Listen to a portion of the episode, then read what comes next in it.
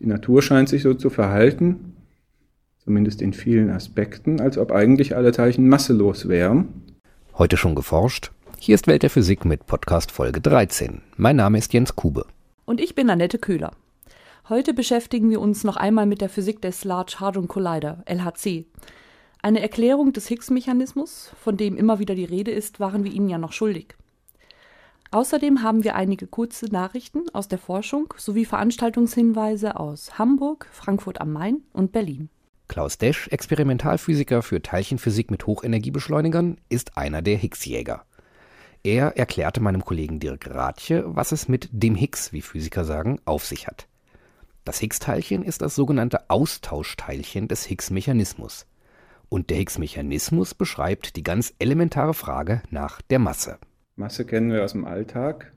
Jeder hat eine Vorstellung, was Masse ist. Wenn man ein schweres Auto anschieben muss, dann spürt man, was träge Masse bedeutet. Und nun sollte man ja eigentlich vermuten, dass man, auch wenn man sich den Mikrokosmos, die kleinsten Teilchen anschaut, versteht, was dieses Phänomen Masse eigentlich ist. Nun stellt sich aber heraus, dass eine Beschreibung, eine konsistente Beschreibung dieses Phänomens Masse für die kleinsten Teilchen offensichtlich schwierig ist. Die Natur scheint sich so zu verhalten, zumindest in vielen Aspekten, als ob eigentlich alle Teilchen masselos wären. Das sind sie aber offensichtlich nicht. Alle Materie ist aus Molekülen und Atomen zusammengesetzt, diese wiederum aus den Elementarteilchen. Und da Materie nun unzweifelhaft Masse hat, gibt es hier einen Widerspruch. Diesen Widerspruch konnte Peter Higgs vor rund 40 Jahren mit seiner Theorie auflösen. Die Theorie sagt ein Teilchen vorher, das bisher noch nicht gefunden wurde, das Higgs-Teilchen. Dieses Teilchen suchen wir beim Large Hadron Collider LHC. Diese Suche ist, so Klaus Desch, Professor an der Uni Bonn, ein wenig wie die Suche nach der Nadel im Heuhaufen. Beim LHC stoßen 40 Millionen Mal in der Sekunde Protonen aufeinander und jedes Mal passiert etwas. Es entstehen viele instabile Teilchen, die wir mit unseren Detektoren nachweisen. Und nur sehr, sehr wenige ähm, sehen so aus wie unser gesuchtes Higgs-Teilchen. Das heißt, man muss nach ganz bestimmten Zerfällen dieses Higgs-Teilchens suchen, denn es ist selber nicht stabil, es zerfällt sofort wieder.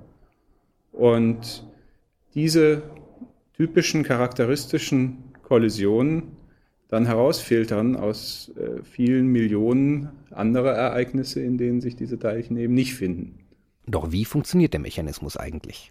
Ja, der Higgs-Mechanismus geht davon aus, dass eigentlich alle Teilchen masselos sind und sie uns äh, lediglich massiv erscheinen. Das kann man sich ein bisschen so vorstellen wie zum Beispiel das Phänomen des Auftriebs.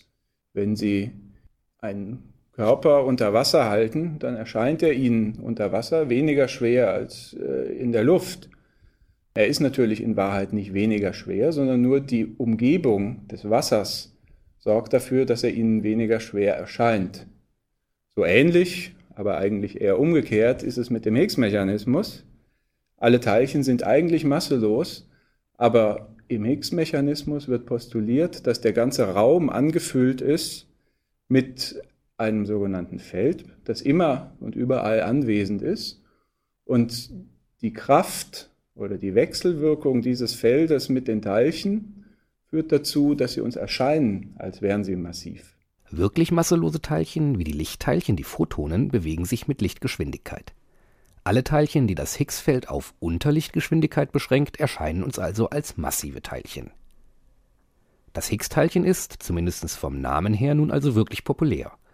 Und die LHC-Forscher sind sich sicher, dass sie es finden, wenn es denn existiert. Aber was, wenn sie es nicht finden? Die öffentliche Enttäuschung wäre wahrscheinlich zunächst mal sehr groß. Für uns Physiker wäre das eigentlich na, ich würde sagen, mindestens so spannend, wie wenn wir das Higgs-Teilchen finden würden, wenn wir es nicht finden würden.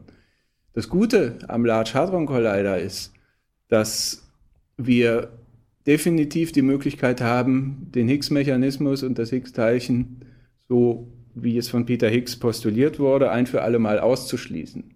Das heißt, wenn wir keins finden, wird es das Standardmodell Higgs auch nicht geben.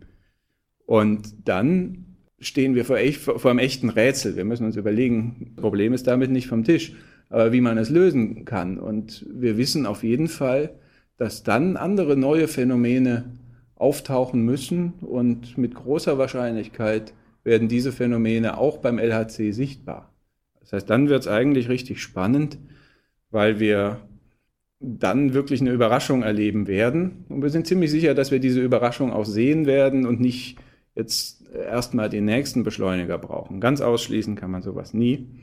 Aber es wird eigentlich für die Physiker mindestens so spannend, wenn wir das Higgs-Teilchen nicht finden. Die Chancen, dass das Higgs gefunden wird, stehen aber nicht schlecht.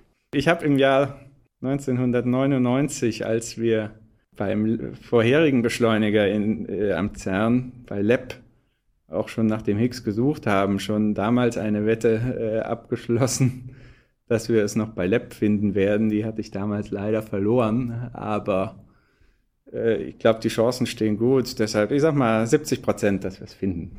Soweit Klaus Desch zum Higgs-Teilchen. Das Gespräch führte Dirk Rathje. Klaus Desch ist auch Autor eines ausführlicheren Aufsatzes zum Higgs-Mechanismus.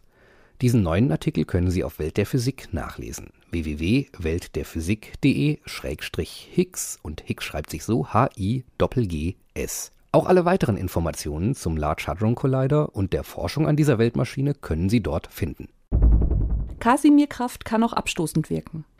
Der quantenmechanische Casimir-Effekt wurde 1948 theoretisch vorhergesagt und 1956 im Experiment bestätigt.